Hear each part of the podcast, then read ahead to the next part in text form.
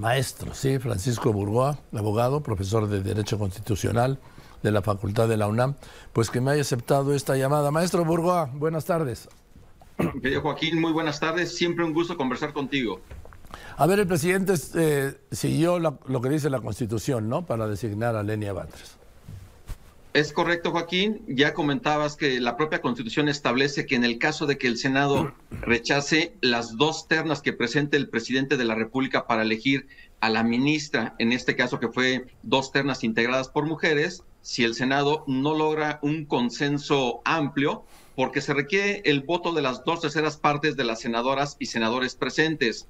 Ninguna de las, de las dos ternas pudo ser eh, propuesta, pudo ser elegida por parte del Senado, sea en la primera terna que quien tuvo mayor votación fue Berta Alcalde y en la segunda fue Lenia Batres. La propia Constitución establece que si el Senado rechaza ambas ternas, el presidente de la República va a designar de forma directa a quien él considere de la segunda terna y hoy sabemos que es Lenia Batres Guadarrama.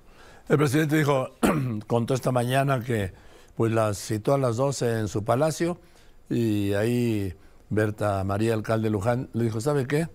Yo gané la primera terna, en la primera terna, Lenia Bates ganó en la segunda, yo declino que ella sea la ministra. Y el presidente dijo, gracias, porque les dijo, ayúdenme, ¿sí? Ese fue el método pues un método que obviamente sorprende mucho. ¿Cómo es posible que pareciera que tiene que estar negociando con las tres a ver quién se quiere eh, bajar o ceder el lugar? Pareciera que entonces Berta Alcalde, si le hubiera dicho al presidente, yo quiero ser y yo me mantengo en esa, en esa postura, el presidente hubiera dicho que sí.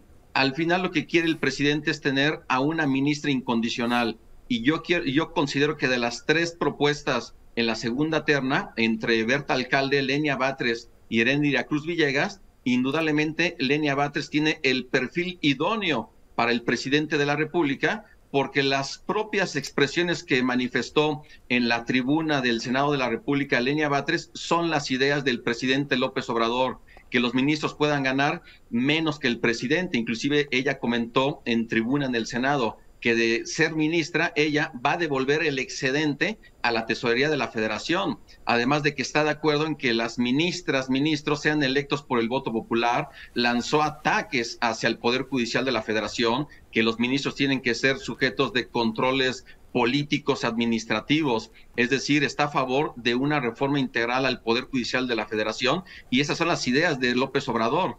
Aquí lo curioso es que dentro de estos comentarios que el presidente de la República hoy manifestó en su conferencia matutina, hacía referencia precisamente de que ellas tres, las tres mujeres propuestas en la segunda terna, garantizan una imparcialidad, que él no va a pedirles nada que voten por consigna, que ellas son mujeres íntegras, pero sabemos que eso no va a ser. Lenia Batres es el perfil radical que tenía esta segunda terna y le va a garantizar al presidente no una abogada que tenga una toga y defienda la constitución, pero sí a una servidora de la nación con un chaleco guinda que defienda el proyecto político del presidente. Esa es la verdad.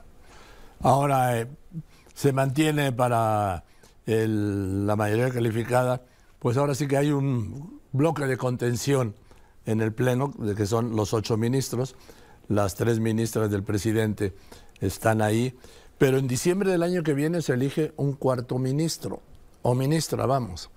Entonces, obviamente va a ser de la línea de ser Claudia Sheinbaum, como hoy todo indica la presidenta, sería de la línea de Morena y del presidente López Obrador.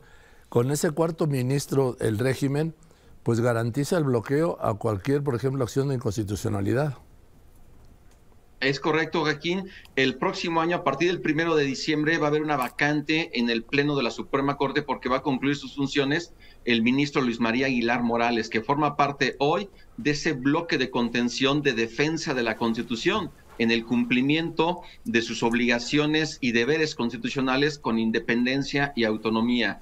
En el supuesto caso que ganara la presidencia Claudia Sheinbaum, ella indudablemente también va, va a proponer a una ministra o a un ministro que también pueda seguir esa defensa de un proyecto político y no de una defensa de la Constitución. Porque con la llegada hoy de Lenia Batres, indudablemente sus argumentos van a ser más de tipo político que de tipo jurídico. y nosotros necesitamos tener un fortalecimiento en el seno del máximo tribunal constitucional y no que sea ya un tema partidista. Si el próximo año llega también bajo una lógica de un similar, de que se propongan tres personas en la primera o en la eventual segunda terna con perfiles netamente morenistas, indudablemente este vamos, vamos a tener ya cuatro y con cuatro, como bien comentas Joaquín, se va a, va a poder eh, y va a implicar que las acciones de inconstitucionalidad no se alcancen los ocho votos que se requieren para declarar su invalidez. Pero pues, no solamente es el caso solamente de una, sino durante el sexenio próximo de la, de la siguiente persona que asuma la presidencia van a tener cuatro ministras o ministros que proponga, empezando con el del próximo año, del primero de diciembre de 2024. Así es, pero por lo menos por ahora ya tienen, tendrán el cuarto ministro o ministra y con ese ya hay un bloqueo. Es correcto, Joaquín, y obviamente estamos hablando de una obradorización del Poder Judicial de la Federación en su cabeza, que es la Suprema Corte de Justicia de la Nación. Entonces ya ni sería necesaria su reforma, ¿no?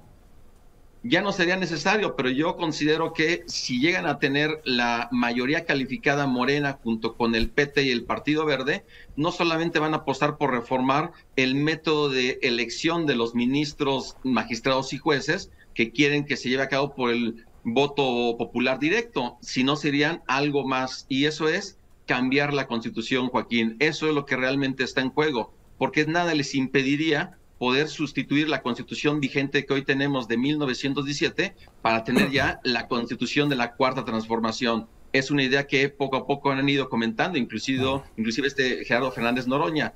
Así que la ciudadanía va a tener su decisión si otorga un voto extremadamente mayoritario hacia Morena y sus aliados en ambas cámaras del Congreso o no.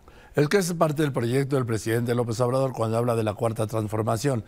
La primera transformación, la independencia, fue la primera constitución, ¿sí? Los sentimientos de la nación del gran Morelos. En la segunda transformación, Benito Juárez, la otra, la segunda constitución. En la democracia, la democracia con, con el presidente Madero, la constitución del 17. La tercera transformación, tercera constitución. Y pues si esta es la cuarta transformación, para el presidente tiene que haber una constitución. Ya había hablado primero de una constitución moral, que llevaría luego, bueno, según la información que tengo, a, en su momento, teniendo la mayoría en el Congreso, mayoría calificada, a promulgar una nueva constitución. Es correcto, Joaquín, porque el propio presidente López Obrador lo llegó a manifestar en distintas ocasiones que él apostaba porque se pudiera sustituir la constitución, pero como no tenía los votos ni los consensos para lograr una, una eventual incorporación de un artículo transitorio en la constitución vigente con el propósito de que se convoque a un Congreso Constituyente, entonces ya no quiso perder el tiempo y solamente impulsar las reformas que, que conocemos que, pues muchas de ellas, indudablemente, él las propuso, como el hecho de que se incorpore estas becas para adultos mayores, para jóvenes, es decir, programas sociales dentro de la propia Constitución que son indudablemente derechos humanos que son este, plausibles, indudablemente son muy positivos, pero de ahí a pretender sustituir la constitución actual por una nueva, yo considero que eso no tenemos que llegar a ese, a ese paso. La constitución actual obviamente no es perfecta como las instituciones, son perfectibles, pero de ahí a pretender mm, reformar o, o, simplemente sustituir la constitución y además con las ideas radicales que tiene en eh, la llamada cuarta transformación, de ninguna manera creo que sea saludable para nuestra democracia constitucional. Eh, esto solo se puede contener o evitar si Morena y Rémoras o aliados eh, no construyen la mayoría calificada. Esto se define el 2 de junio.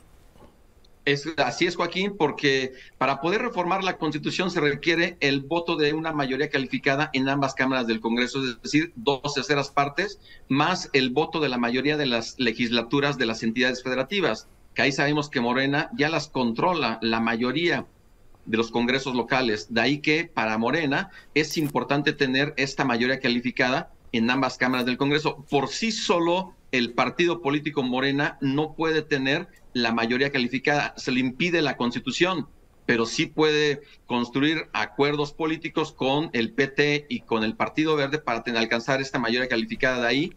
que realmente es fundamental el voto de la ciudadanía para que la oposición, PA, PRI y PRD, puedan tener los suficientes votos que impidan construir una mayoría calificada y por lo tanto de ninguna manera contemplar la posibilidad de que se incorpore un artículo transitorio en la Constitución y que se convoque un Congreso Constituyente para sustituir esta constitución. Eso es parte de lo mucho que está en juego el próximo año y obviamente estamos hablando de la defensa de nuestra constitución, de nuestros derechos, libertades y de las instituciones. Por eso el presidente López Obrador está llamando, estoy hablando con el maestro Francisco Burgoa, por eso el presidente López Obrador llama reiteradamente a votar a favor del, de, su, de Morena en los congresos, en el Congreso pues de la Unión, Senado y Cámara de Diputados para construir esa mayoría calificada que hoy no tiene.